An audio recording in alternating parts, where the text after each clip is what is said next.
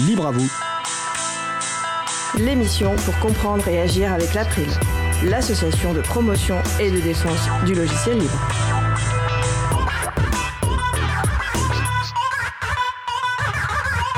Bonjour à toutes, bonjour à tous. Ça ne nous aura sans doute pas échappé, aujourd'hui c'est le solstice d'été. Et qui dit été dit fête de la musique. Et chez Libre à vous, c'est la fête de la musique libre. Nous vous proposons aujourd'hui de découvrir trois artistes qui diffusent leur musique sous licence libre. Également au programme, la musique et le droit, dans la chronique In Code We Trust de Naomi Berger. Et en fin d'émission, les Costi nous chanteront un petit pop-pop imap pou dans leur chronique À cœur vaillant, la voix est libre. Soyez les bienvenus pour cette nouvelle édition de Libre à vous, l'émission qui vous raconte les libertés informatiques. Proposée par l'April, l'association de promotion et de défense du logiciel libre. Je suis Étienne Gonu, chargé de mission Affaires publiques pour l'April. Le site web de l'émission est libreavou.org. Vous pouvez y trouver une page consacrée à l'émission du jour avec tous les liens et références utiles et également les moyens de nous contacter. N'hésitez pas à nous faire des retours ou à nous poser toutes questions. Nous sommes mardi 21 juin, nous diffusons en direct, mais vous écoutez peut-être une rediffusion ou un podcast. À la réalisation de l'émission, ma collègue Isabella. Salut Isa. Salut Étienne, bonne émission. Nous vous souhaitons une excellente écoute. Cause commune, la voix des possibles, 93.1 FM et en DAB+, en Ile-de-France. Partout dans le monde sur causecommune.fm et sur l'appli Cause Commune. Pour participer à notre conversation, causecommune.fm, bouton de chat, salon libre à vous. Alors pour commencer cette émission placée donc sous le signe de la musique, Noémie Berger, avocate au cabinet d'une, nous propose une chronique sur le thème de la musique et du droit. C'est la chronique In Code We Trust. Bonjour Noémie, est-ce que tu es bien avec nous? Bonjour Étienne, bonjour à toutes et à tous. Eh bien nous t'écoutons. Merci Étienne. Alors la chronique de ce jour est consacrée à la musique et au droit. Le droit de la musique en d'autres termes. Les règles applicables à la création musicale et à l'exploitation de cette création vont se retrouver dans le Code de la propriété intellectuelle. On y trouve des dispositions communes avec les autres créations et des dispositions spécifiques. En France, il faut savoir que la musique est appréhendée sur le plan juridique par d'une part le droit d'auteur, qui correspond aux droits qu'ont les auteurs, et d'autre part aux droits voisins, qui n'ont rien à voir avec le domaine immobilier, mais qui sont bien les voisins des auteurs. Donc ce sont euh, notamment les artistes-interprètes, les producteurs de phonogrammes, les producteurs de vidéogrammes, les entreprises de communication audiovisuelle. Dans le Code de la propriété intellectuelle, on ne retrouve pas le terme musique à proprement parler. Mais à l'article L112-2 du Code de la propriété intellectuelle, on découvre que sont considérées notamment comme œuvres de l'esprit les œuvres dramatico-musicales, à savoir les opéras, qui sont des, œuvres littéraires et musicales, mais également les compositions musicales avec ou sans parole, donc la musique instrumentale ou la musique chantée. Comme pour les autres œuvres protégées, euh, je rappelle que les compositions musicales, pour bénéficier de la protection par le droit d'auteur, doivent être originales. Donc là, on a trois parties euh, d'une composition musicale qui peuvent être protégées. La mélodie, c'est-à-dire l'air, le thème, l'harmonie, d'autre part, les accords des sons, leur enchevêtrement, la combinaison des sons qui sont perçus par l'oreille, et enfin les rythmes, les mesures, les cadences qui peuvent aussi être protégées. Alors dans l'analyse de l'originalité, on voit toujours ressortir en place prépondérante la mélodie qui est la plus voilà la plus évidente à caractériser. Euh, ce sont toujours les juges hein, qui reconnaissent l'originalité d'une du œuvre lorsqu'elle est remise en, cause dans le cadre d'un contentieux. Hein, et je, renvoie pour ça à la chronique que nous avions préparée sur l'originalité des œuvres.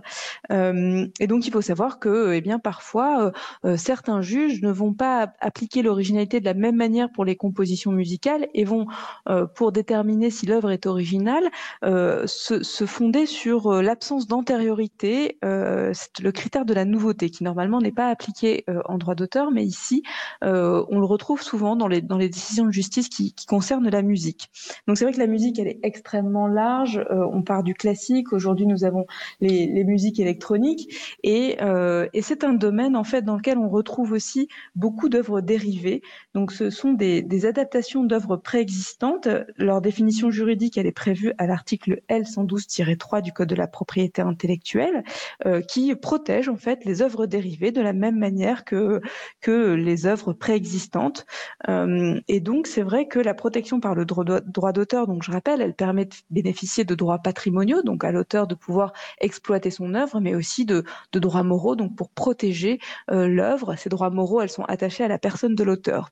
À côté des, auteurs, nous avons aussi d'autres acteurs de la musique qui bénéficient, comme je disais tout à l'heure, de droits voisins, à savoir les producteurs de phonogrammes, donc qui sont définis aussi dans, dans le code de la propriété intellectuelle comme les personnes physiques ou morales qui sont à l'initiative et à la responsabilité de la première fixation d'une séquence de sons on peut aussi trouver euh, dans le droit de la musique les artistes interprètes qui vont interpréter une œuvre musicale. Et enfin, il y a un acteur dont on entend assez souvent parler, ce sont euh, les sociétés de gestion collective. Donc elles, elles ont euh, en charge de collecter les, droits d'exploitation et de les reverser aux auteurs. Et on en parle beaucoup parce que évidemment, l'activité même des sociétés de gestion collective, elle, elle a toujours été de temps à autre remise en question et elle l'a été euh, récemment dans, le domaine de la musique libre, euh, puisque euh, alors il n'existe pas de définition légale de la musique libre de droit. On peut considérer que c'est un auteur qui va décider de d'autoriser les tiers à exploiter son œuvre dans les conditions d'une licence libre. Mais ce qui est compliqué pour, euh, pour cet auteur, c'est qu'il va être confronté en fait au, au, poids des sociétés de gestion collective euh, à laquelle, auquel il ne va pas forcément adhérer.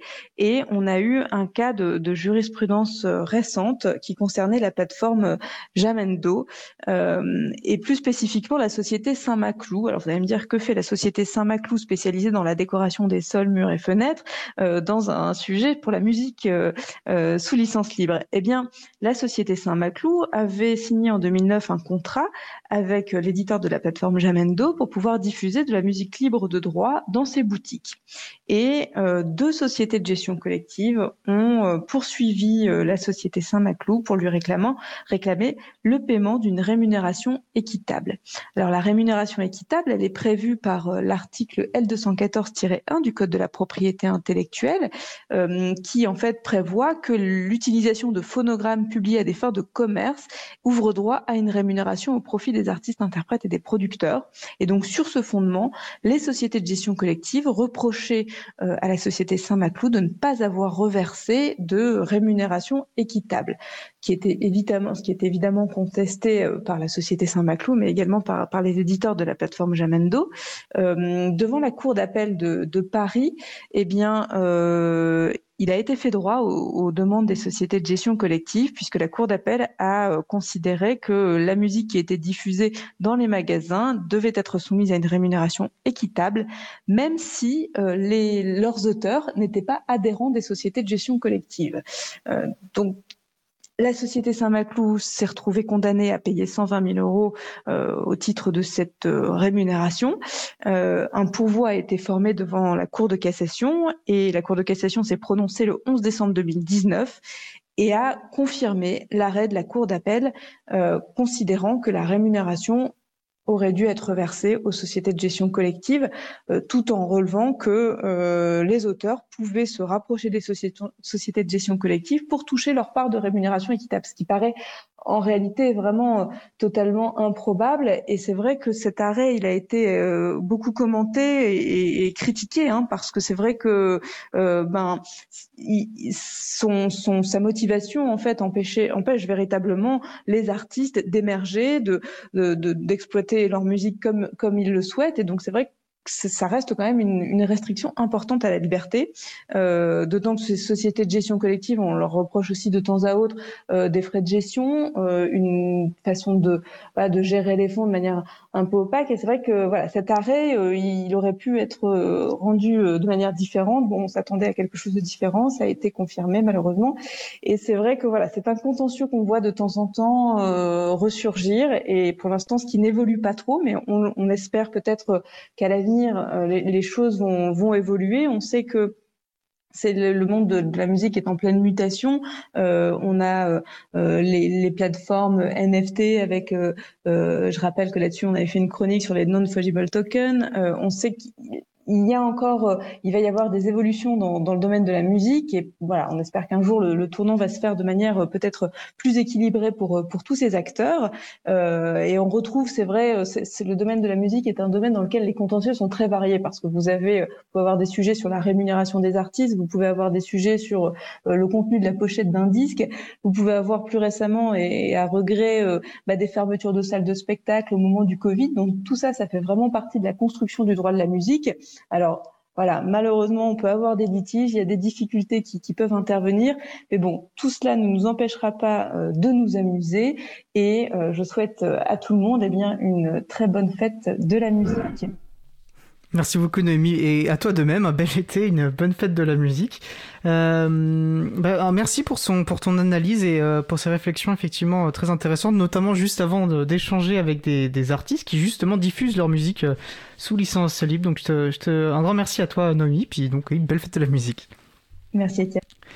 Et puis je vais, profiter, puisque Noémie a beaucoup parlé effectivement des sociétés de gestion, je, vais me permettre de rajouter une petite couche effectivement à la liste des qualités que Noémie leur a beaucoup citées, parce que l'April euh, euh, travaille, euh, agit beaucoup au niveau donc de l'action institutionnelle, au niveau auprès des décideurs publics, des parlementaires. Et récemment, enfin il y a un an maintenant, lors d'une proposition de loi visant à réduire l'empreinte environnementale du numérique en France, qui, qui a touché un petit peu au précaré des, de ces sociétés de gestion de droit, puisqu'elle concernait les, les biens, euh, le réemploi de biens, les biens reconditionnés, et ça touchait à ce qui s'appelle la copie privée, qui est une manière pour eux de, se financer. Euh, et dans le cadre de ces débats, des députés euh, bah, ont parlé justement, on, se sont publiquement exprimés en pleine assemblée, ce qui est rarissime, pour euh, signaler voilà, euh, la pression mise, voire les menaces exprimées par par certains euh, représentants de, ces sociétés de gestion. Voilà, donc je me suis permis peut-être de rappeler aussi euh, ce, cette considération. Euh, je vous propose maintenant de faire une pause musicale. Alors pour cette première pause musicale, puisque c'est la fête de la musique libre, j'ai voulu repartager avec vous un de mes morceaux préférés de la playlist de Libre à vous, un morceau que j'ai pu découvrir justement en cherchant des musiques libres. Et nous allons donc écouter Arcane par Cloud Kicker. On se retrouve juste après Belle journée à l'écoute de Cause Commune, la voix des possibles. Cause Commune 93.1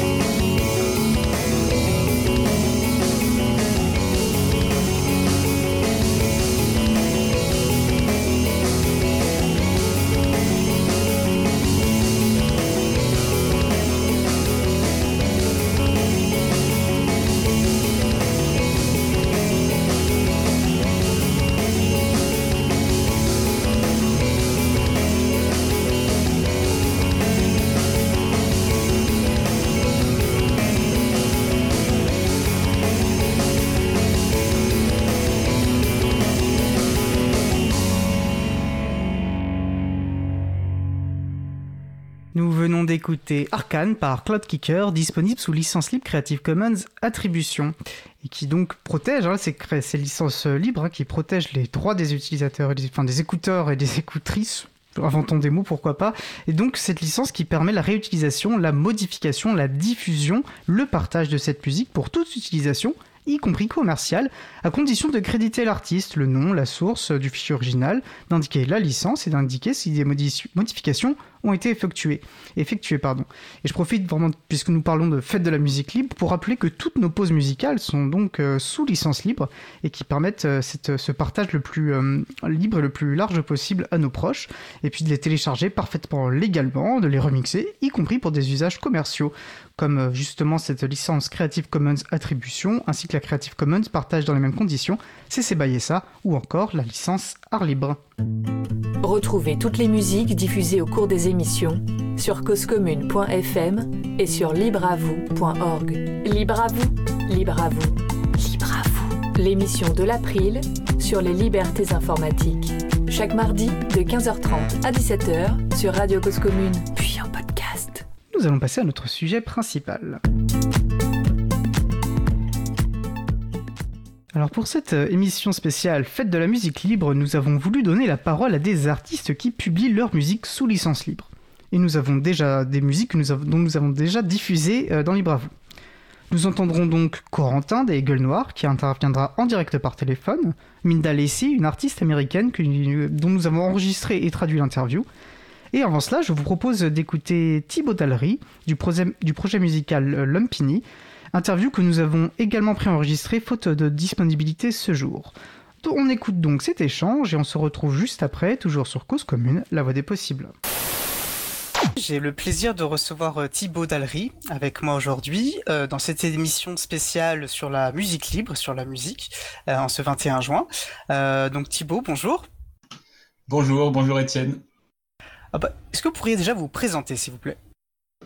Oui, bah alors je m'appelle Thibaut Daléry, j'ai 30 ans et euh, bah, voilà, là je viens parler de mon projet qui s'appelle Lumpini. Donc c'est un projet, euh, bah, c'est un projet de, composition euh, que j'ai que j'ai réalisé là sur les sur les dernières années. En fait, l'idée c'était de bah, de finaliser puis d'enregistrer plusieurs compos que j'avais créés depuis longtemps, depuis certaines 10-15 ans quand j'étais au lycée. Et voilà, j'ai eu le l'inspiration et l'idée d'enfin euh, d'enfin les finaliser. Et ça a donné ce projet Lumpini.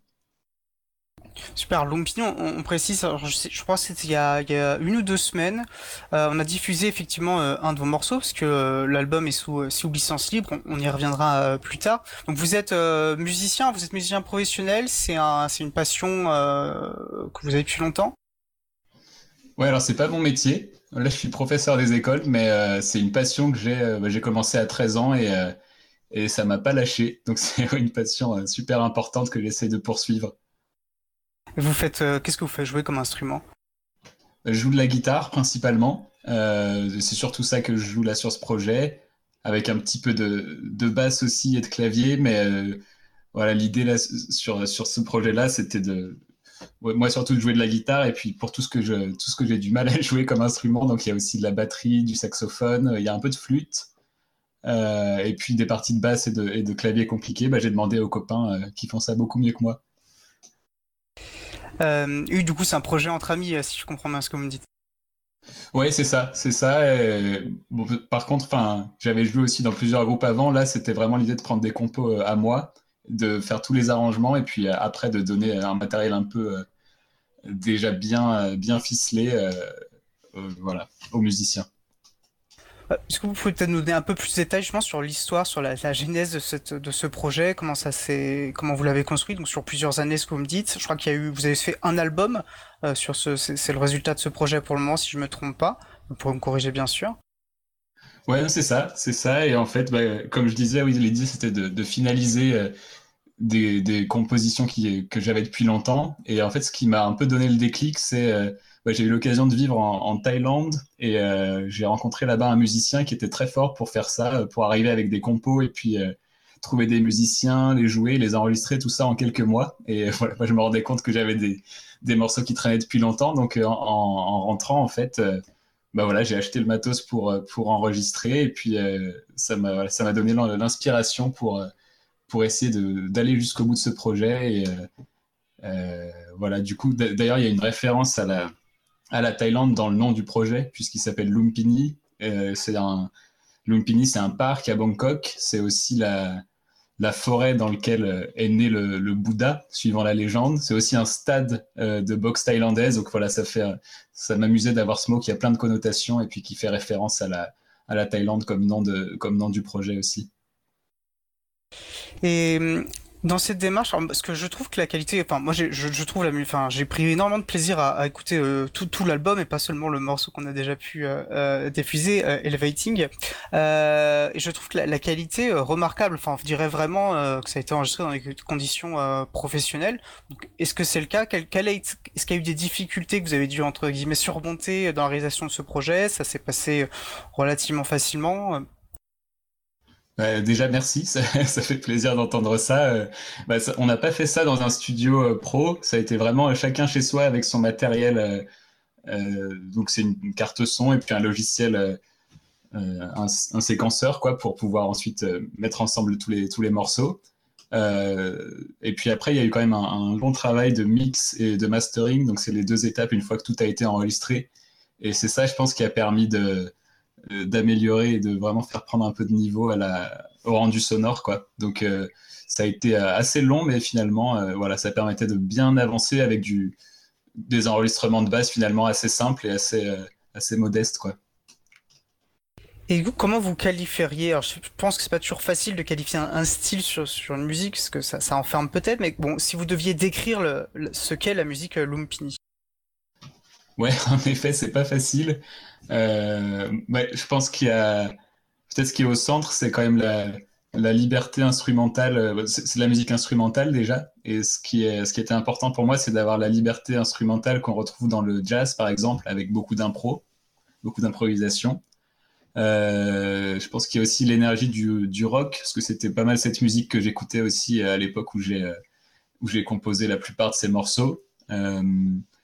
Il y a un peu des couleurs aussi, euh, des couleurs orientales parfois, et puis tout un, travail sur la, euh, progression euh, de l'énergie. Donc, par exemple, comme on peut retrouver dans du rock progressif ou du, post-rock.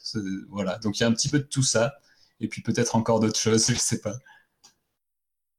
En tout cas, c'est, la manière dont vous, avez décrit me fait, écho, en tout cas, à ce que j'ai pu ressentir en, écoutant la musique. Alors c'est que moi, quand j'écoute, je suis pas du tout, j'aime écouter de la musique comme beaucoup de gens, mais j'ai pas une oreille du tout professionnelle, mais euh, enfin euh, experte. Mais j'aime bien, c'est vrai, quand j'écoute de la musique, euh, retrouver un, petit grain de folie dans la musique, et, c'est un peu ce que j'ai ressenti en écoutant Lumpini. Est-ce que ça, vous parle si je vous dis ça? Ouais, ouais, ouais, ça me parle. Bah, C'était un peu l'idée aussi. Bah, là, le, morceau qu'on va écouter, c'est peut-être le plus, le plus, comment dire, le moins aventurier, le plus oui, voilà, on peut dire ça le moins aventureux. Ah, euh, il y a des morceaux sur lesquels c'est assez expérimental. Euh, bah, du coup, je vous invite, euh, si, le, petit aperçu qu'on va avoir là vous plaît, à écouter aussi les cinq autres titres qui sont. Bah, C'était aussi l'idée de prendre un peu des risques avec la musique et de voir où est-ce que ça peut nous amener. de toute manière, vous l'avez décrit, de toute façon, j'ai l'impression que pour vous, le but c'était de vous faire plaisir. Oui, oui, c'est ça. Bah, comme je disais, moi, c'est pas mon métier, donc j'ai pas vraiment d'impératif. Euh, euh, voilà, enfin, c'est vraiment euh, la chance de pouvoir faire la musique comme comme je l'entends, et puis avec des, amis aussi qui, suivent. Donc, bah, voilà, c'était vraiment pour le plaisir, et puis voir un petit peu ce que ça pouvait donner en poussant ce processus d'enregistrement jusqu'au bout. Euh, alors effectivement, vous avez dit on va on va écouter après notre échange euh, le morceau Elevating. Bien sûr, nous invitons euh, toutes les personnes qui nous écoutent à découvrir tout l'album. Comme je disais, il y a, il y a cinq morceaux. on mettra le lien sur la page de l'émission hein, pour que les personnes puissent le retrouver facilement. Est-ce que vous pouvez peut-être nous parler un peu plus précisément Vous avez déjà commencé à le faire, mais un peu plus précisément de, de ce qu'est ce morceau Elevating, comment vous l'avez construit, qu'est-ce que Ouais, bah donc c'est un morceau, euh, c'est celui qui laisse le plus de place à, la guitare. Euh, donc il commence par une, intro avec des harmoniques de guitare, euh, ensuite un thème un petit peu plus rythmé, une mélodie un peu plus rythmée, et puis ça évolue ensuite vers une deuxième partie qui est un peu plus rock, un peu plus lourde, avec des.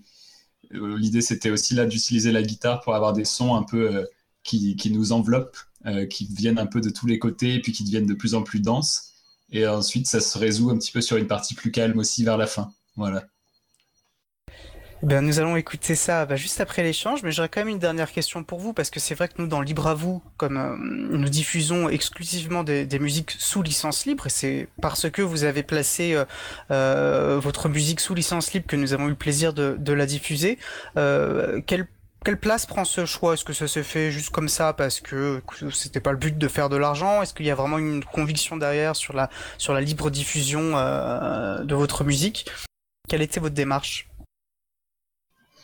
Oui, oui, oui. Bah, je suis pas un spécialiste des licences libres, mais c'était quand même important pour moi euh, bah de, ouais, que ce soit en diffusion, en diffusion libre. Et puis, bon, il y a aussi une réflexion quand même sur la, bah, la propriété en général, et puis encore plus euh, dans l'art. Je trouve que quand on fait de la musique, on est, vraiment influencé par tout un tas de choses, et c'est assez difficile de dire, bah voilà, ça c'est ma, c'est ma musique et ça m'appartient. Moi, je vois pas les choses comme ça.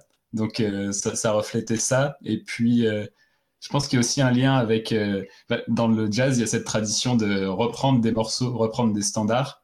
Et voilà, chaque, chaque groupe, chaque artiste en fait sa version. Et du coup, euh, bah, c'est un peu s'inscrire là-dedans. Et moi, je serais très content si des gens veulent reprendre les morceaux et même euh, voilà, faire, faire quelque chose à partir de ce matériel avec grand plaisir. Donc, c'était aussi cette idée-là. Et c'est amusant parce que la manière dont, vous décrivez cela, je pense que c'est vraiment dans dans, l'idée de l'éthique hein, du logiciel libre et, je pense notamment voilà, dans cette idée de récupérer ce qui a pu être développé ailleurs, de construire ensemble que il euh, n'y a pas une propriété exclusive parce que le, la progression qu'elle soit créative ou, technologique elle est incrémentale etc. Donc le, pont entre la création musicale et le logiciel je, le trouve finalement très amusant et intéressant quoi. Ça, dit beaucoup sur la connaissance euh, en général. Euh, et eh ben écoutez, un, grand merci pour ce temps d'échange, euh, Thibaut. Et puis, euh, ben, nous allons écouter après cela le, morceau Elevating. Et puis, je vous souhaite une, excellente journée. Merci beaucoup à vous et, pour la diffusion et puis pour cet échange. Et puis, très bonne journée également. Merci. Voilà, ben, comme nous l'évoquions en fin d'interview, nous allons donc écouter Elevating par Lumpini. On se retrouve dans environ 5 minutes. Je vous souhaite une belle journée à l'écoute de Cause Commune, la voix des possibles. Cause Commune 93.1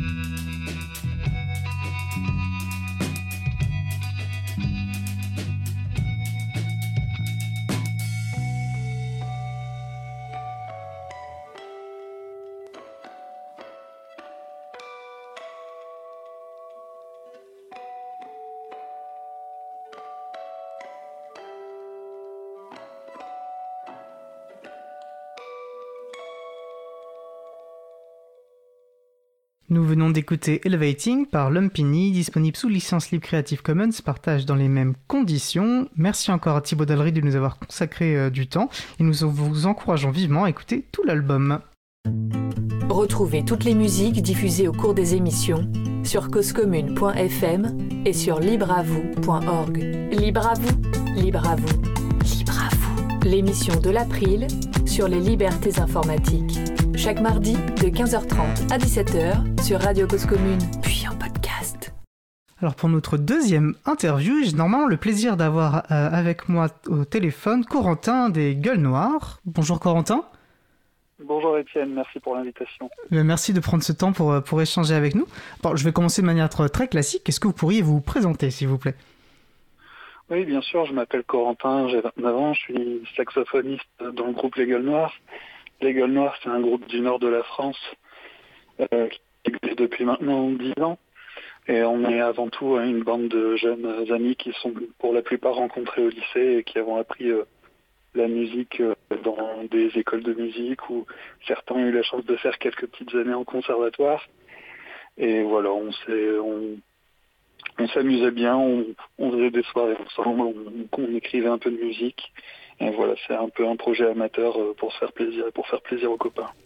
Et qui est continue toujours actif euh, qui est toujours actif. Alors c'est de plus en plus dur parce que c'est vrai qu'en grandissant avec l'âge, on a tous des, parcours professionnels un peu différents, des familles, euh, mais on essaye de garder le projet quand même en vie et de pouvoir se revoir de temps en temps. D'accord. Alors bah, musicalement, comment vous définiriez le style des gueules noires je sais que c'est pas forcément une question facile. Euh, on s'est, bien sûr, euh, on s'est longtemps euh, revendiqué du ska. Donc le ska, pour les gens qui ne connaissent pas très bien, ça s'écrit SKA et c'est une sorte d'ancêtre du reggae, qui était une musique un peu festive pour danser en Jamaïque. qui s'est ensuite exporté en Angleterre dans les années 70, fin des années 70, début des années 80, avec des groupes comme Madness ou The Specials. Et ensuite, ça s'est réparti, un, ça s'est réparti un peu partout dans le monde. Et voilà, donc c'était l'idée d'avoir une musique un peu festive, un peu cuivrée, euh, avec euh, voilà du côté rock, euh, un, qui tire un peu sur le punk de temps en temps. Et voilà, en France, on, on, on appelle souvent ça plutôt du rock alternatif dans, dans son ensemble. Voilà, ça mélange pas mal de styles. Et alors, vous pourrez me corriger si je me trompe, mais j'ai quand même l'impression que le ska et le punk sont quand même des musiques qui sont souvent assez politiques, et j'ai l'impression aussi que c'est le cas des gueules noires quand on écoute euh, les paroles. Oui, en effet, on a toujours été euh, plutôt euh, plutôt ancré à gauche. voilà, c'est un peu. bah, on vient de là. On était une bande d'amis toujours un peu toujours un peu en manif, on aimait beaucoup parler de politique, on avait tous des engagements un peu différents, donc ça faisait des soirées de conversation un peu animées. Euh, voilà, mais on était, on, aimait bien avoir euh, quand même euh, ben, jouer dans des soirées, voilà, pour pour des causes ou des choses comme ça, essayer de voilà faire passer un, message et en même temps passer un bon moment. voilà, c'était un peu cette idée-là. D'accord, donc la lutte, la, joie dans la lutte, c'est un peu ça, c'est une ambiguïté qu'on retrouve un peu dans la musique, qui a un côté un peu festif et un peu triste et un peu revendicatif. Voilà, on, passe un peu par toutes les palettes des émotions. Et du coup, j'imagine bien que le nom Les Gueules Noires n'est pas complètement euh, anodin. Voilà, ça faisait référence euh, aux mineurs du nord de la France qui travaillaient dans les mines de charbon qu'on appelait euh, les Gueules Noires. On, a trouvé rigolo de, reprendre ce nom-là aussi pour une forme d'hommage et une forme de message. Et euh, bah, puisqu'on parle justement de, politique, je trouve que de notre point de vue, le, choix de mettre sous licence libre est, plutôt quelque chose de politique. Est-ce que c'est le cas? Comment, Pourquoi est-ce que vous avez euh, placé votre, votre musique sous, euh, sous licence libre? Ben, en fait, nous, ça a été un peu une sorte de rébellion anti-SACEM et anti-société de gestion de droit, parce qu'on a, on a eu, on a été assez embêtés en tant que musicien amateur euh, on va dire, dans toutes les salles de où on allait, on nous demandait de signer des déclarations de SACEM alors qu'on n'était pas membre de la SACEM et on voulait pas l'être. Euh, et on a, on a aussi eu, euh, ben, où on s'est renseigné quand même, on a regardé la SACEM, comment ça fonctionnait, et on a vu les contrats, on a vu des clauses qui nous plaisaient pas trop. Déjà, je crois que c'était 200 euros l'inscription par membre, vu qu'on est six musiciens amateurs. Ben ça fait déjà très cher, donc de l'argent un peu perdu qu'on récupérera jamais. ensuite, voilà, c'était un peu une, sorte de voilà la euh, et puis aussi dans les contrats il y avait euh, le fait de quand on adhérait à la il y a des clauses de confidentialité euh, qui nous empêchent de critiquer ce que fait la donc c'est pour ça que vous entendrez pas beaucoup les musiciens se plaindre de la SACEM c'est que souvent ils n'ont pas le droit c'est dans leur contrat et donc voilà on n'avait pas trop envie de signer ça voilà, on a aussi été à l'époque euh, on est de la génération euh, qui a grandi aussi dans les années 2000, donc pour nous, on a beaucoup euh, téléchargé illégalement de la musique sur des lecteurs MP3, sur des CD gravés, et on avait aussi envie que notre musique puisse se diffuser à travers le monde. Euh, les licences libres, ça nous a un peu permis ça aussi, où on a vu euh, que notre musique euh, se retrouvait sur des blogs de musique mexicaine, de gens qu'on n'avait jamais vus, jamais entendus. Et voilà, c'est aussi ça l'avantage de la musique libre, c'est que bah, il n'y a pas beaucoup de musiciens qui en font, et du coup ça se diffuse très rapidement et très largement, il n'y a pas de restriction. Et c'est comme ça que vous êtes retrouvé à passer sur Radio Cause Commune euh, et à faire cette interview aussi.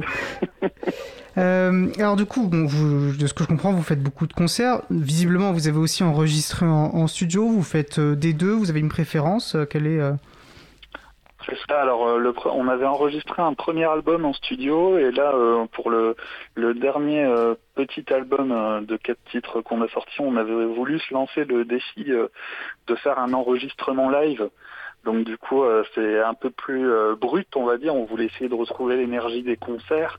Donc on a enregistré ça dans un théâtre, euh, juste avant le confinement d'ailleurs.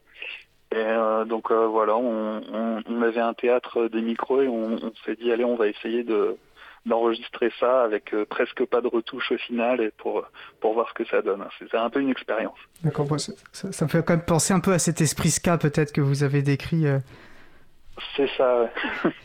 euh, alors une question que qu'un auditeur de Libre à vous euh, euh, que, je vais relayer, pardon, il, me demande pourquoi il, aime bien, il me disait pardon, voilà, je bafouille. Il disait aimer bien aimer demander aux musiciens pourquoi ils avaient choisi leur instrument. Je trouve que c'est effectivement une assez chouette question. Pourquoi est-ce que vous avez choisi de, de faire du saxophone? Ah, c'est une bonne question. À la base, ben moi, quand j'étais petit, j'avais commencé par apprendre de l'orgue. Euh, de l'orgue. Alors j'ai commencé la musique très jeune, j'ai commencé, j'avais 6 ans, et comme une réflexion pas très évoluée d'un enfant de 6 ans, j'ai voulu arrêter l'orgue parce que je trouvais qu'on faisait pas assez de rock'n'roll. Euh, et du coup, je me suis, j'ai regardé les autres instruments, j'ai changé, je suis arrivé dans une école de musique euh, dans un petit village, et voilà, je découvrais un peu les cuivres, l'harmonie. Et je me suis dit, ben voilà, le saxophone, il faut voir que dans, dans le nord de la France aussi, on est un, un endroit en France où il y a beaucoup d'orchestres, beaucoup d'harmonie, et donc on est un peu bercé, euh, on est un peu bercé par ces instruments-là, et je pense que ça a joué un peu inconsciemment, euh, voilà, sur mon choix de prendre le saxophone comme instrument. D'accord, cool. Euh, autre question, du coup, vous jouez. Euh... Alors, j'ai l'impression que vous jouez peut-être un petit peu moins souvent, euh, parce que vous disiez justement, effectivement, la vie fait que, mais vous jouez surtout. Et vous avez joué surtout dans le Nord, partout en France, peut-être aussi en Belgique. C'est ça, oui, oui. On joue beaucoup dans le Nord de la France et en Belgique. On a eu l'occasion, euh, c'était il y a quelques années, de faire un, petit euh, festival euh, en Angleterre où on a pu rencontrer un peu toutes nos idoles. Après, voilà, c'est vrai qu'on l'organisation, les difficultés d'organisation font que c'est beaucoup plus facile pour nous de de rester dans le nord de la France. Après, on est ouvert aux propositions. bah voilà, écoutez, si les gens nous écoutent et qu'ils ont envie de, vous contacter, bah, en passant par votre page Bandcamp, j'imagine qu'il est possible, parce que c'est comme ça que je vous ai contacté, donc je sais que c'est possible. Et vous avez répondu en plus très vite. Donc vraiment, si vous avez envie de prendre contact, je vous encourage, euh, je vous encourage à le faire effectivement. Euh, je vais relayer une autre question euh, d'un autre auditeur qui de, constate qu'effectivement dans le mouvement punk, il est assez, enfin l'utilisation de, la, de licence libre n'est vraiment pas très courante, aussi bien dans la musique que le graphisme. Alors vous, vous avez fait le choix de, la licence libre. Est-ce que vous, c'est quelque chose que vous constatez? Vous avez une explication? Ou pas du tout euh, ben, Je pense que c'est surtout euh, une méconnaissance en fait, parce que je pense que la plupart des musiciens euh, qui sont un peu dans le punk et dans les musiques alternatives, bon, on les entend beaucoup se plaindre de la SACEM, mais je crois que c'est, je crois que c'est juste une méconnaissance du sujet. C'est pas très connu chez les musiciens les licences libres. Je sais qu'il y a un musicien punk qui utilise beaucoup les licences libres et qu'on aime bien, qui s'appelle Pringar Et voilà, mais c'est vrai que sinon, bah, je pense que c'est surtout un, un manque de connaissance du milieu de la musique. Ça se faisait un petit peu dans les années 2000, c'est vrai que ça s'est un peu perdu. Et je pense que c'est aussi lié au fait que les, nouveaux usages et l'arrivée du rap, euh, les nouvelles plateformes Internet ont réussi à adapter. C'est beaucoup plus facile d'adhérer à la SACEM aujourd'hui ou euh, de, mettre de la musique sur des plateformes que ce que c'était quand on a commencé.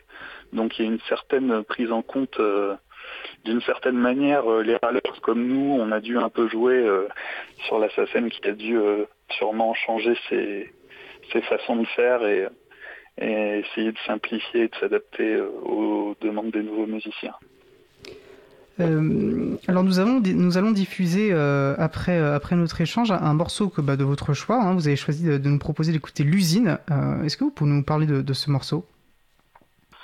Oui, bien sûr. Bah, en fait, c'était un morceau qu'on avait écrit. à la base, la musique avait été écrite il y a 2013-2014 et après, euh, on, a voulu euh, la reprendre euh, vers 2016 dans mes souvenirs. Et c'était un peu le moment où on parlait des conflits. Dans, on a un musicien qui est originaire de Saint-Solve dans le Nord et il y avait euh, conflit de l'usine ArcelorMittal. Donc voilà, on a été un peu inspiré par ces événements et par ce qu'on voyait, par ce qu'on visait. Eh ben, nous allons écouter ça euh, juste après. Alors, juste, euh, vous avez parlé, il me semble, de Prince Ringard, parce que le son a un peu sauté. C'était lui l'artiste. Oui, c'est ça, Prince Ringard. Bah, on a, et on a diffusé un de ses morceaux et c'est effectivement, euh, c'est vraiment génial, Prince Ringard. je remettrai le, le, lien sur la page de l'émission pour inviter les personnes à, à écouter. C'est vrai que c'est, il a une voix extraordinaire. Euh, écoutez, bah, merci beaucoup Corentin. Je vous souhaite vraiment euh, le meilleur, notamment dans, dans vos projets euh, musicaux. Et puis bah, une bonne fin de journée et puis une bonne fête de la musique. Merci et bonne fête de la musique. Vous allez jouer aujourd'hui? À bientôt. Ah non, aujourd'hui on écoute les autres musiciens. D'accord, c'est bien aussi, ça marche. Allez, bonne fin de journée. Bonne fin de journée. Alors, bah, un grand merci à, Corentin de s'être rendu disponible pour cette, euh, pour cette interview. Et nous allons donc écouter, comme nous l'avons mentionné, L'usine par Les Gueules Noires. On se retrouve dans environ 5 minutes. Belle journée à l'écoute de Cause Commune, la voix des possibles. Cause Commune 93.1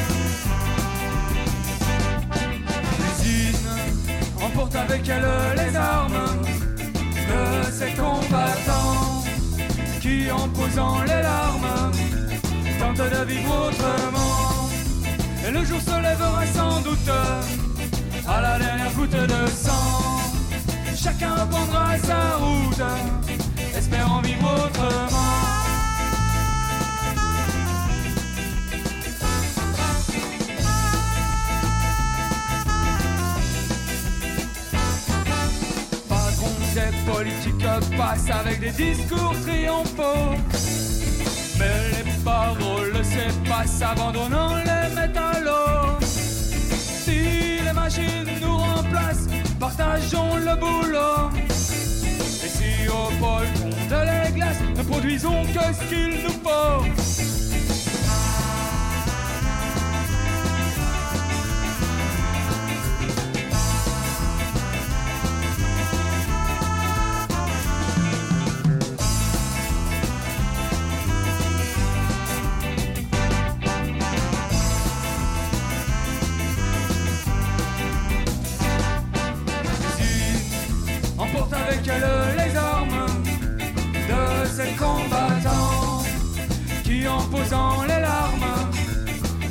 Vivre autrement.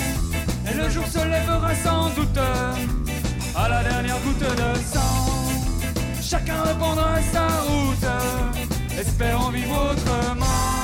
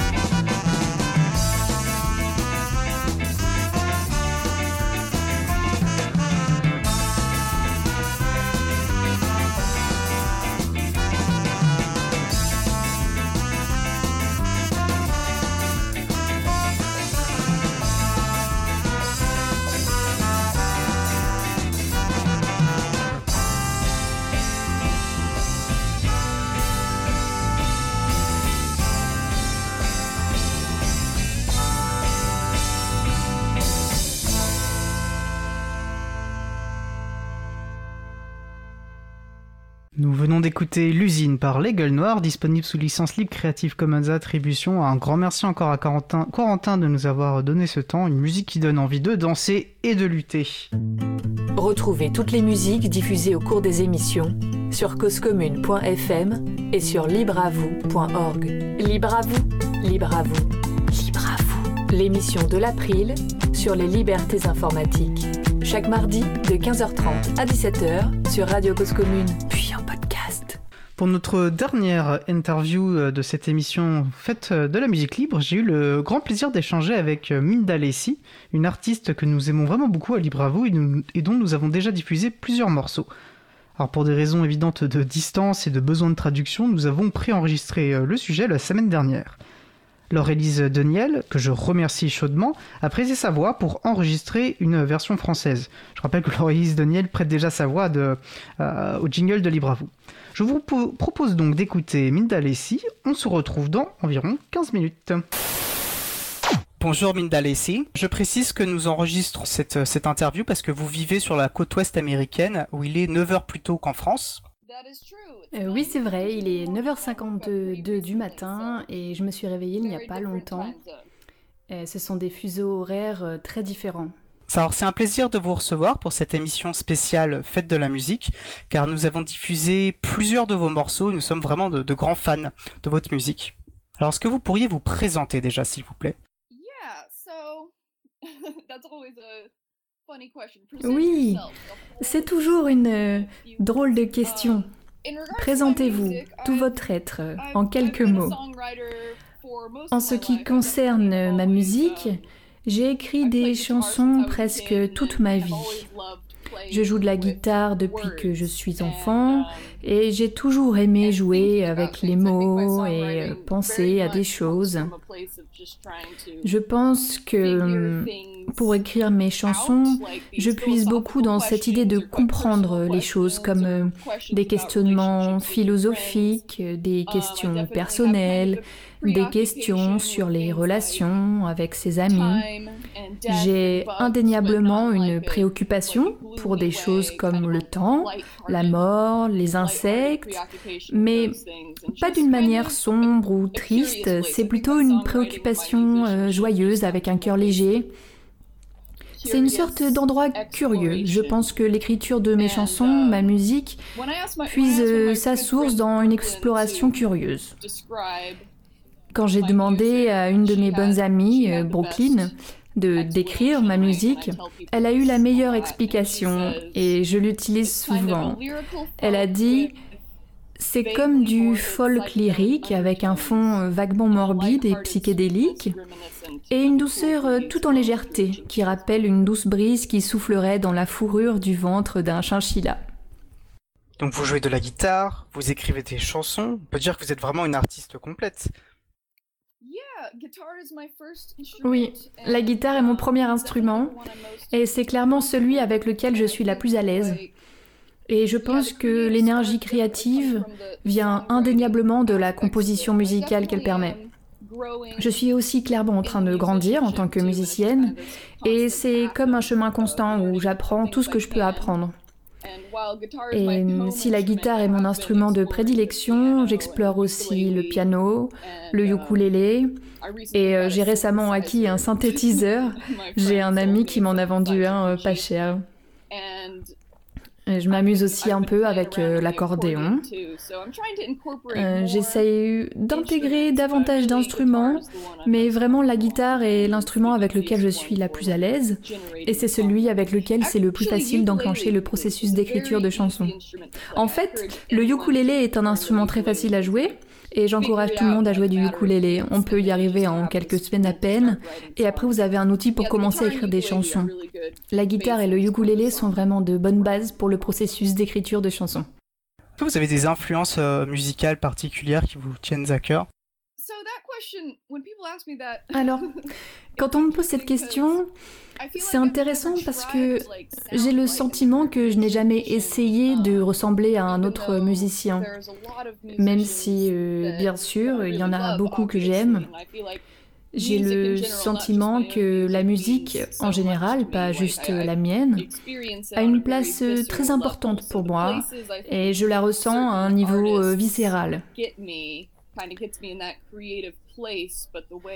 Certains artistes me touchent et m'amènent dans cet état d'esprit créatif, mais la manière dont je traduis cette énergie créative est très différente de la manière dont ils le font. Certaines de mes influences, certains de mes musiciens préférés, ah là là, il y en a tellement.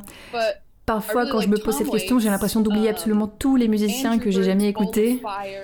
J'aime beaucoup euh, Tom Waits, Andrew Bird's Ball of Fire, ce qu'il a fait avec son groupe Ball of Fire. J'aime beaucoup aussi euh, Pink Floyd, tous les classiques euh, du rock, Led Zeppelin, Queen. Il y a beaucoup de musiciens locaux ou de musiciens avec qui je suis amie qui m'ont beaucoup influencé et je veux toujours les saluer. Il y a une telle culture euh, musicale, toute cette musique si riche qui vient de personnes euh, autres que celles dont on entend toujours parler. Je pense que un de mes groupes euh, préférés de tous les temps s'appelle Run on Sentence, qui est local de Portland et de Silver City. Moi, j'ai grandi à Silver City, alors c'est comme s'il était un local dans, dans deux endroits où j'ai vécu. Il faut écouter euh, Run on Sentence, vraiment. Sa um, musique me permet indéniablement d'atteindre un, état d'esprit créatif. J'aime beaucoup Lassa Sela. Voyons voir. Hmm, il y en a tellement que je pourrais juste continuer sans m'arrêter. Je fais que lister euh, celles et ceux qui me, qui me viennent à l'esprit là maintenant. Alors vous jouez euh, plutôt en, solo, je crois que vous jouez aussi dans des groupes, vous avez plusieurs, plusieurs projets musicaux Oui, j'ai effectivement plusieurs projets euh, musicaux.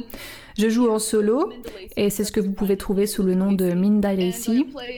Et je joue aussi dans mon groupe Beaches in the Beehive. Je joue des morceaux de Minda Lacey avec le groupe, et je joue des morceaux de Beaches in the Beehive juste en tant que Minda Lacey. Je ressens certaines chansons comme étant clairement les miennes, et d'autres comme étant clairement celles du groupe. Et récemment, j'ai commencé un nouveau projet. J'anime une émission de radio sur une radio locale à Portland qui s'appelle Shady Pines Radio. C'est une web radio et tout le monde en France devrait y jeter une oreille d'ailleurs. C'est plein de DJ qui font des trucs bizarres.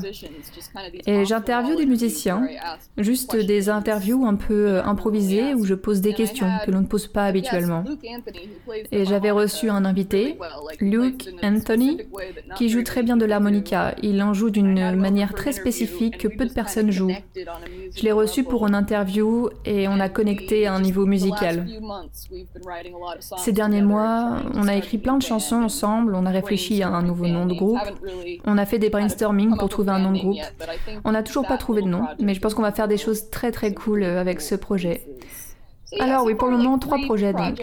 Sur Bandcamp, j'ai aussi publié un autre projet sous le nom de Just Buns, qui n'était que des amis et moi qui faisions un jam. Juste des amis qui avons eu l'opportunité d'enregistrer quelque chose avec le même gars qui avait enregistré mes albums, All Faces et Worms. Alors on est juste allé au studio, on a accroché un microphone au milieu de la pièce et on a juste joué. Sans vraiment s'entraîner, mais euh, je pense que le résultat est vraiment très bon. C'était juste un truc unique, des amis qui jamment ensemble et on trouve un nom euh, sur le moment. Voilà, voilà pour mes projets musicaux. Vous jouez plutôt live, vous jouez plutôt en des enregistrements, vous avez une préférence entre les deux? J'aime bien jouer en live. Je joue en live à Portland et aux alentours avec mes deux projets, uh, Beaches in the Beehive et mon projet solo. Je dois probablement jouer au moins une fois par mois dans des endroits très très différents.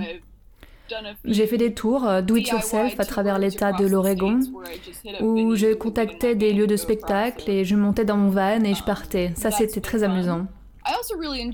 J'aime aussi beaucoup le processus d'enregistrement. Je suis en train d'enregistrer un nouvel album qui je pense sera vraiment un bon album sous mon projet solo, Minda Lacey, et qui sortira en février. Tout le processus d'enregistrement est vraiment amusant parce qu'on peut juste revenir, tatillonner et bidouiller des trucs et juste dire hmm, je me demande si du synthétiseur ce serait bien ici ou du piano. Donc jouer en live et en studio, c'est deux expériences très très différentes et j'aime les deux. Une question assez classique, est-ce que c'est vous, vous, vous tirez un revenu de votre musique Est-ce que c'est même un objectif? Alors oui, j'ai vraiment beaucoup réfléchi à cette question. Et oui, c'est le but. Je gagne de l'argent avec euh, ma musique. J'ai mon compte Patreon auquel les personnes peuvent s'abonner pour un dollar par mois ou plus euh, si elles le souhaitent. Et j'y publie des chansons avant de les publier ailleurs ou des chansons que je ne publierai peut-être jamais et aussi des sortes de, de flâneries créatives. Et j'ai eu plusieurs patronnes euh, au fil des ans, et clairement, c'est loin d'être au niveau d'un salaire, mais ça fait partie de mes revenus en tant que musicienne. En tant que groupe, on ne gagne pas vraiment d'argent, car tout ce qu'on gagne est partagé entre les membres du groupe, ou alors c'est réinjecté directement dans les projets du groupe. En faisant des tournées solo, tu peux arriver à te faire beaucoup d'argent, mais il faut que ce mode de vie te convienne. Au final, je pense que mes réflexions vont plus loin que ça, dans le sens que, en tant qu'artiste de tout type, on, on, veut trouver une manière de passer notre temps à faire ce qu'on aime et à réaliser ce qu'on pense être fait pour. Mais le revers de la médaille, parfois, c'est que faire de ce qu'on aime son travail, ça enlève le plaisir qu'on y prend. Et hum, c'est un exercice d'équilibriste. Pour avoir le temps de le faire, tu ne peux pas passer du temps à faire d'autres choses, mais tu ne veux pas non plus que cet endroit sacré, magnifique et joyeux d'écriture musicale devienne quelque chose de capitaliste et dénué d'âme. Voilà, il faut arriver à trouver des compromis et à trouver un équilibre. Je ne gagne pas ma vie avec ma musique, mais je gagne de l'argent avec. J'ai plusieurs petits boulots alimentaires qui me permettent de continuer en attendant. Mais je pense qu'au final, je devrais trouver une manière de faire en sorte que ça marche, à condition que je ne perde pas mon âme. Alors nous avons trouvé votre musique euh, et diffusé votre musique parce qu'elles étaient sous licence libre, plus précisément Creative Commons by SA. Quel est votre rapport avec ces, licences libres? Alors, en tant que musicienne, je suis douée pour faire euh, de la musique, mais j'ai toujours été assez mauvaise avec euh, la technologie et je ne comprends pas grand-chose à tous les détails et à tout ce qui se passe derrière. Quand vous m'avez contacté pour cette interview et que vous m'avez expliqué le principe des Creative Commons, je me suis dit, ah, des termes que je ne comprends pas, mais je suis contente de pouvoir faire une interview et que ma musique soit accessible. Alors après en avoir appris un peu plus euh, à ce propos, j'imagine que la personne qui a mis les albums en ligne les a publiés sous licence libre et j'en suis très contente car je veux que ma musique soit accessible. Par contre, mon album euh, Beaches in the Beehive ne l'est pas et je voudrais aller changer ça. Alors, um, après en avoir appris euh, plus, je suis d'accord avec les principes et je veux publier ma musique de cette manière. Je découvre seulement tout cela et ce n'était pas vraiment euh, un choix conscient. Et je suis contente qu'il ait été fait par euh, la personne qui l'a fait, car me voilà en train de faire cette interview avec vous c'est aussi un intérêt pour nous parce qu'on est vraiment ravis en fait de pouvoir propager un petit peu cette, cette idée de, de la libre circulation euh, de la musique et, euh, et, que ça puisse voilà prospérer comme ça. Alors euh, une dernière question, ce que nous allons diffuser après cette interview une de votre chans une de vos chansons, Lemony. Est-ce que vous pourriez nous parler justement de cette chanson? Cette chanson, c'est vraiment du n'importe quoi, loufoque. Mais il y a un peu plus de profondeur qui n'y paraît.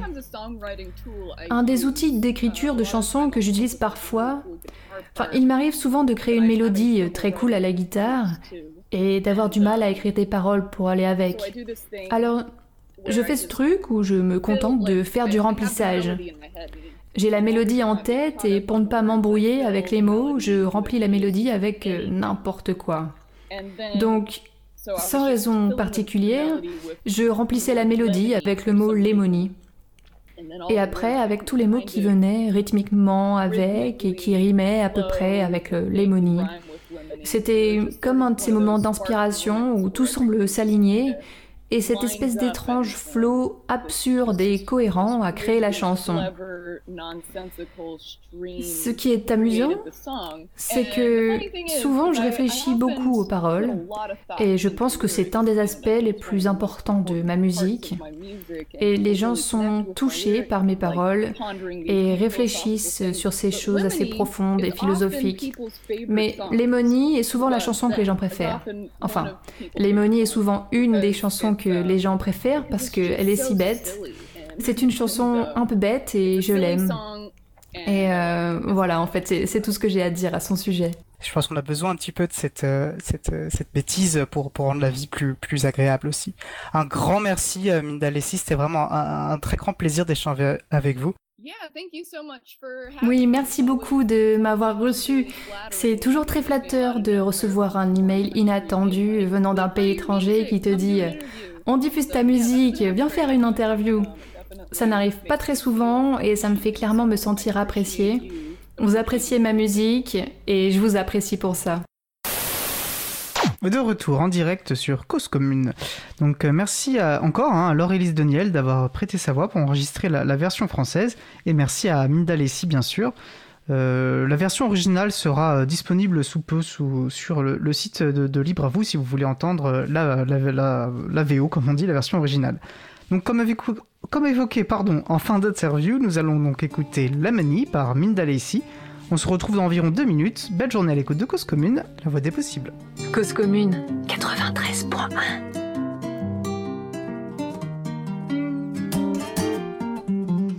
Lemon, lemon, lemon, there too many, too many, too many, too many lemons in my pie.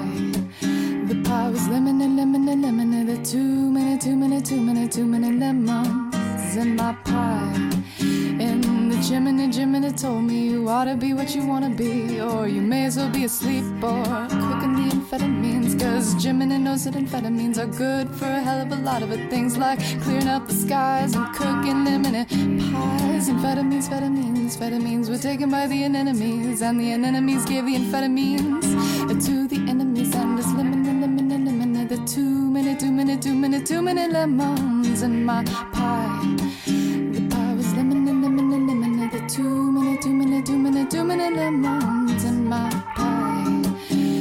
A cramming a chimney found him, it crammed up in the chimney. Must have been from all the yummy amphetamines he'd been a giving me, and they were lemonade, oh so lemonade. It sunk right to the pit of me, and I thought that he was shitting me when he brought up the possibility of us finding the enemies to locate the enemies and reclaim our oh so precious abilities of making a lemonade pie is just a bit less lemony. There are too many lemons in my pie. I, I, a lemon, a lemon, a lemon, the too many, too many, too many, too many lemons in my pie. The pie was lemon, and lemon, and lemon, the too many, too many, too many, too many lemons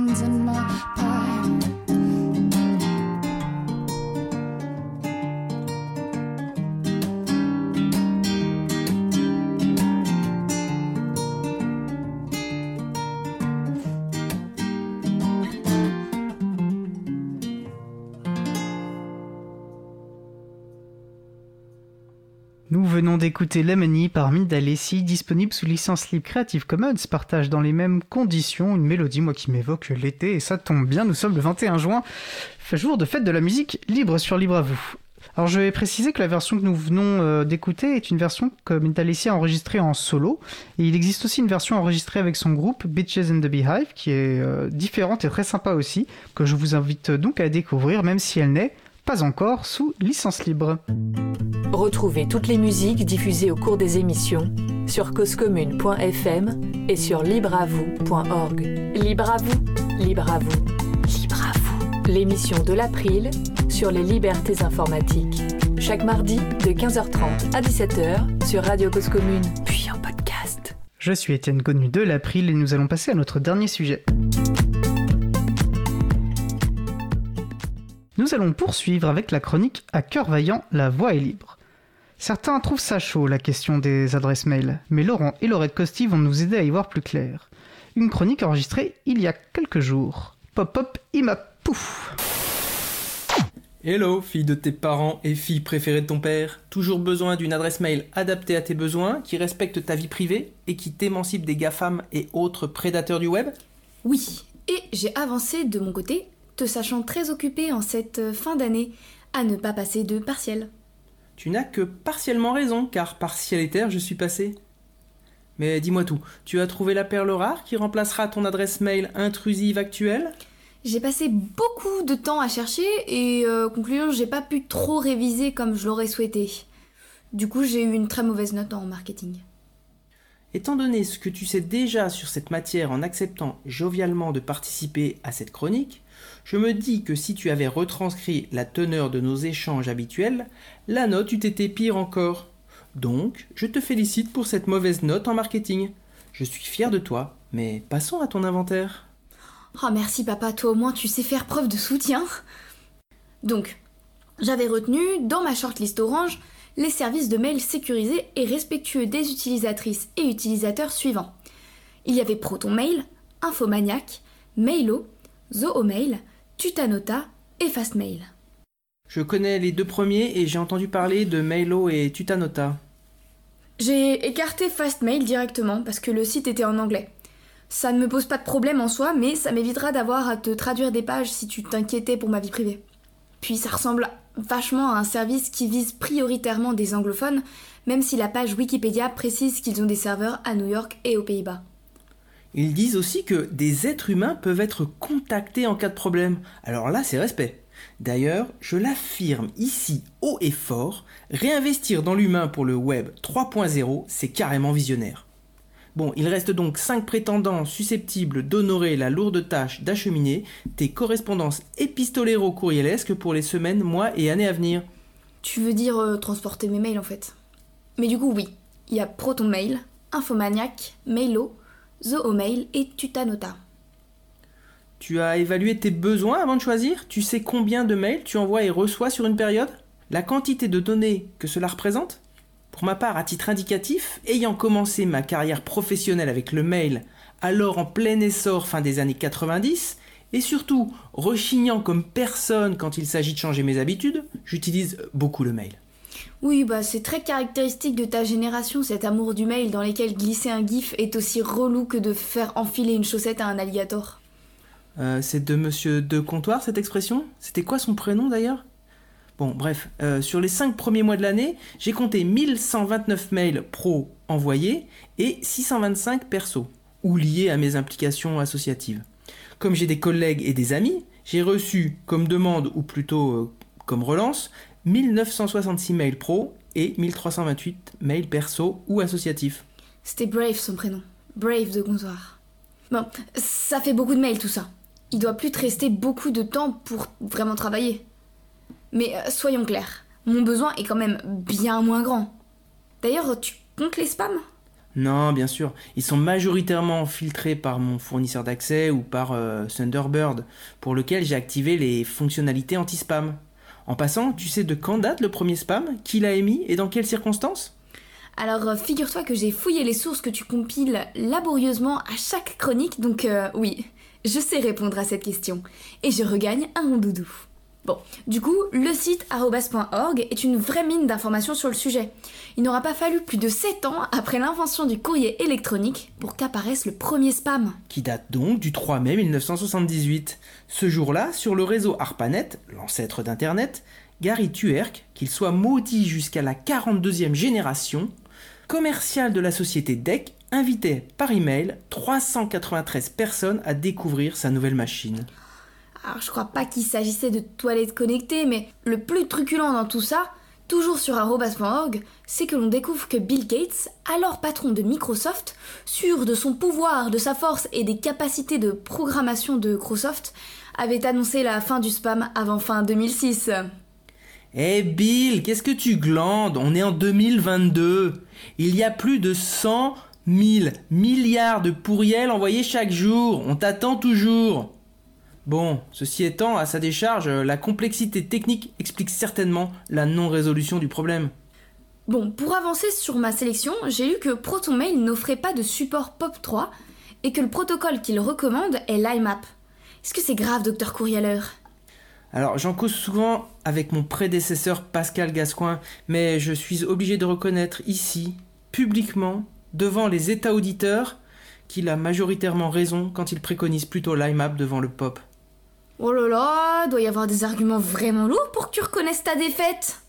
Commençons par le début, veux-tu, plutôt que de dire des âneries plus grosses que ton nez au milieu de la figure géométrique de la quadrature du cercle. Tiens, en passant, euh, la quadrature du net fait une campagne contre la technopolis. Tu devrais aller voir et y signer. Ton habile tentative de diversion est ratée. Défaite, défaite, défaite et encore défaite. Mais j'irai quand même voir euh, la campagne. C'est pas drôle ces sujets-là, faut comprendre et soutenir. Bon, commençons par rappeler ce que veulent dire respectivement POP et IMAP. Pour le POP, c'est l'acronyme de Post Office Protocol, littéralement protocole de bureau de poste. C'est le plus ancien des deux protocoles. La première version date de 1984 et le POP 3, la montée de version la plus récente, reste encore utilisée depuis 1988. Dis-moi pas que cette opération transite sur un réseau TCP/IP qui utilise le protocole de transfert TCP via le port 110. Ce protocole est même défini par la RFC 1939. C'est exactement ça. Et cette précision, en fait, c'est surtout pour Stéphane Borsmeyer qui relie la chronique. Je crains que si on ne parle que de toilettes connectées, ils finissent par s'ennuyer. En passant, euh, pour mémoire, les RFC sont des documents numérotés décrivant les aspects et spécifications techniques d'Internet, entre autres. C'est primordial pour que tout le monde se comprenne. Effectivement, ça me semble plus important que nos dérives scato, mais néanmoins logiques, parfois, et surtout très intéressantes.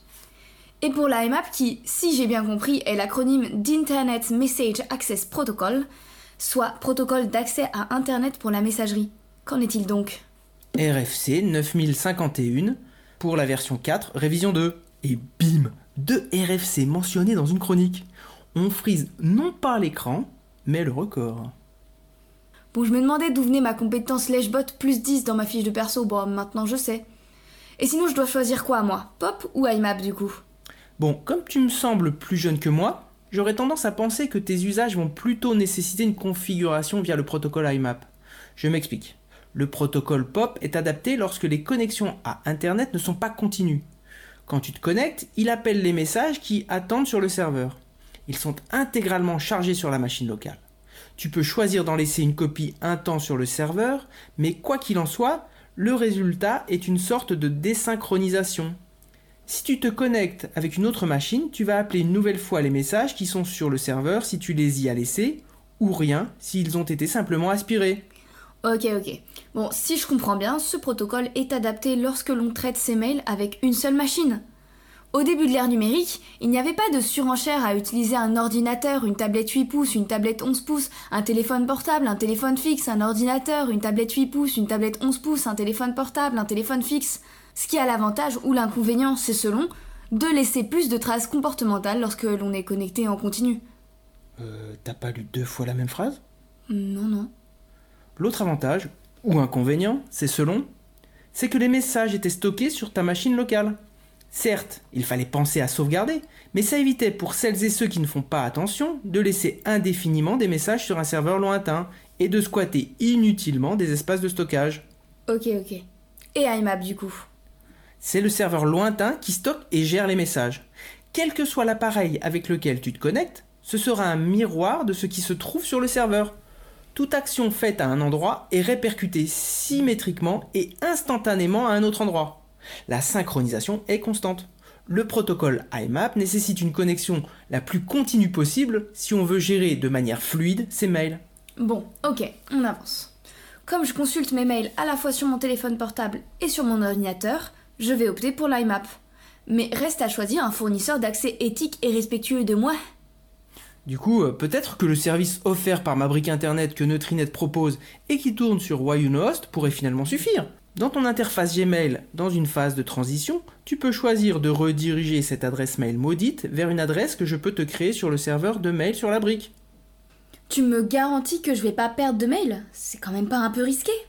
Non, je peux évidemment rien te garantir. Mais j'ai fait la même chose pour moi et je ne pense pas avoir perdu de mails importants, même si je ne peux pas en être sûr, évidemment. Je mets à jour très régulièrement le serveur, c'est le minimum. Et puis dans un premier temps, pour les mails importants, donne-toi une sécurité. Par exemple, si tu attends un message sensible qui n'arrive pas, recontacte la personne par SMS ou tout autre moyen convenu avec elle.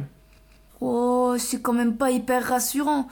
Mais bon, je veux bien poursuivre ma démarche de libération. En tout cas, avec toutes ces questions, j'appréhende mieux tout ce qui se joue avec l'envoi d'un mail, ça c'est sûr. D'autant qu'on n'a pas parlé du mail dans le cadre professionnel ou de l'éducation. Là aussi, il y aurait vraiment des trucs à dire sur les serveurs de mail. Truc de foufou quoi. Bon, j'attends les informations techniques pour découvrir l'intérieur de ma nouvelle boîte mail et je te pousse toute, docteur Courrieleur. Get ta boîte mail, il y aura plein de bisous dedans. À bientôt alors nous venons d'écouter la chronique à cœur vaillant, la voix est libre de Laurent et Laurette Costi, sobrement intitulée Pop Pop IMAP Pouf. Euh, Laurent et Laurette Costi que nous devrions normalement euh, retrouver dès la rentrée en septembre 2022 pour la prochaine saison de Libre à vous. Nous approchons de la fin de l'émission et nous allons terminer par quelques annonces.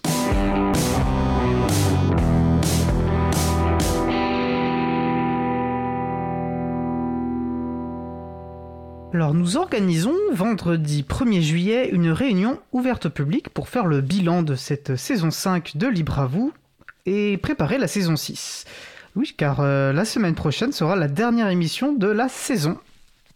Et ça fait bien donc, c'était donc 5 ans, 5 ans de, libre à vous. Euh, beaucoup de belles émissions, euh, beaucoup de belles émissions réalisées d'ailleurs. Alors cette réunion aura lieu donc euh, à distance via le logiciel libre Big Blue Button le vendredi 1er juillet à 10h30, de 10h30 à midi. Venez nombreux et nombreuses. Là, on est l'occasion pour nous d'avoir vos retours en direct. Si vous avez des suggestions à nous faire, on est vraiment preneur de ces, de ces retours et puis de, voilà, de vous entendre tout simplement. Euh, toutes les informations, comme d'habitude, sur la page de l'émission sur libravou.org. Je vous rappelle aussi, euh, l'été il fait chaud, des t-shirts c'est toujours mieux. Euh, eh bien nous vendons encore des t-shirts libres à vous sur la plateforme En Vente Libre. Alors puisque c'est la fête de la musique, nous allons parler aussi de nos amis de Zik Libre en Bib, un site qui référence des créations musicales et notamment des créations musicales sous licence libre. Et dont nous inspirons régulièrement pour vous proposer des pauses musicales, eh bien Zikli a organisé l'élection du meilleur morceau musical de de l'année 2022. En tout cas, c'est l'édition 2022 euh, de leur élection et ils ont sélectionné 11 morceaux.